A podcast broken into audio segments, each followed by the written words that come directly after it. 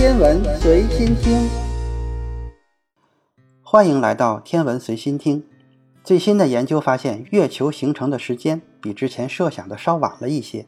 当一颗火星大小的原始行星在与年轻的地球碰撞中被摧毁时，碰撞中喷出的碎片就产生了一个新的天体，也就是现在的月球。由马克西姆·莫里斯领导的德国航空太空中心的行星地球物理学家与明斯特大学科学家一起，使用一种新的数值模型，重建了事件发生的时间：四十四点二五亿年前。之前关于月球形成假设是四十五点一亿年前。这比新的计算显示早了八千五百万年。其研究成果发表在了《科学进展》期刊上。四十五亿年前，太阳系仍然是一片混乱，地球仍然在不断的增长到现在的大小，以所谓行星体的形式在收集物质。它们以前是围绕早期太阳运行的尘埃和气体圆盘中形成的。年轻的地球内部变得越来越热，岩石地幔的大部分逐渐融化，形成岩浆海洋。就是在这个时候，地球获得了一颗天然的卫星。地球和一颗原行星之间的碰撞，将岩石从年轻的地球上抛出，最终这些碎片凝聚成一个新的天体，就是月球。理论上，大多数科学家都同意月球是这样形成的，但不同意这个过程的细节，特别是不同意它发生的时间。因此，一直以来存在着很多的争议。最新建模的研究结果表明，年轻的地球是在45.67亿年前，太阳系诞生约1.4亿年后被一颗原行星撞击的。根据计算，这发生在44.25亿年前，那时月球就诞生了。当时地球刚刚发展成为一颗行星，在这一发展过程中，重金属成分下沉到其中心，形成了一个由铁和镍组成的核心。核心被厚厚的硅酸盐岩石地幔所包围。由于增生和放射性元素的衰变，地幔岩石变得越来越热，这使得金属和硅酸盐可以在几千万年内在地球内部发生分离。在这个阶段，地球受到了一颗可能有火星大小的原行星的撞击。这颗行星就是传说中的蒂亚。蒂亚是希腊神话中的泰坦之一，也是月亮女神塞勒尼的母亲。在太阳系早期会有很多这样的天体，其中一些是从太阳系喷射出来的，而另一些则是由于其他天体的碰撞而被摧毁的。然而，蒂亚撞击了地球，并导致大量物质从行星的地幔中喷射出来，以至于月球能够从地幔中形成。在这次猛烈的撞击中，形成了几千千米深的岩浆海洋。然后，地球在这次撞击之后没有留下任何蒂亚的踪迹。重建月球的形成是如何由这一事件引发的？需要大量的想象力和创造力。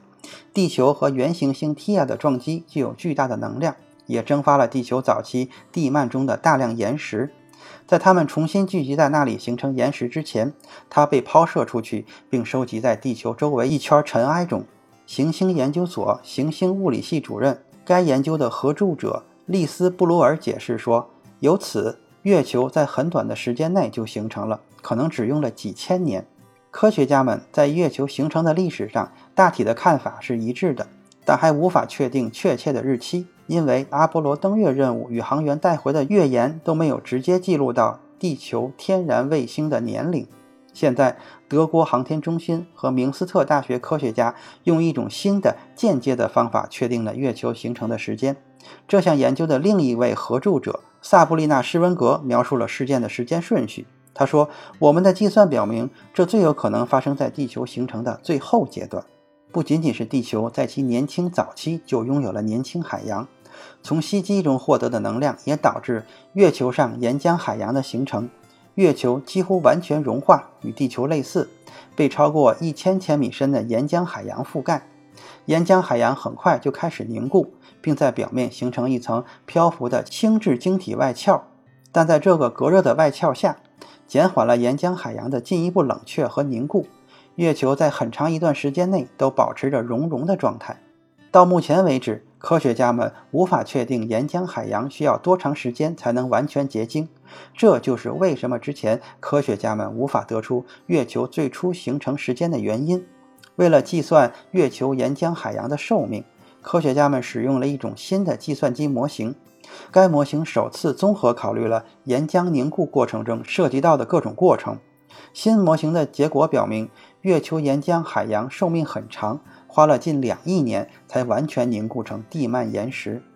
这个时间尺度比以前研究计算的要长很多。原来的计算机模拟时间只有三千五百万年。为了确定月球的年龄，科学家们不得不进一步计算了在岩浆海洋凝固过程中形成富含镁和铁的硅酸盐矿物组成是如何随着时间的变化而变化的。研究发现，随着凝固过程的进行，剩余岩浆海洋的组成发生了剧烈的变化。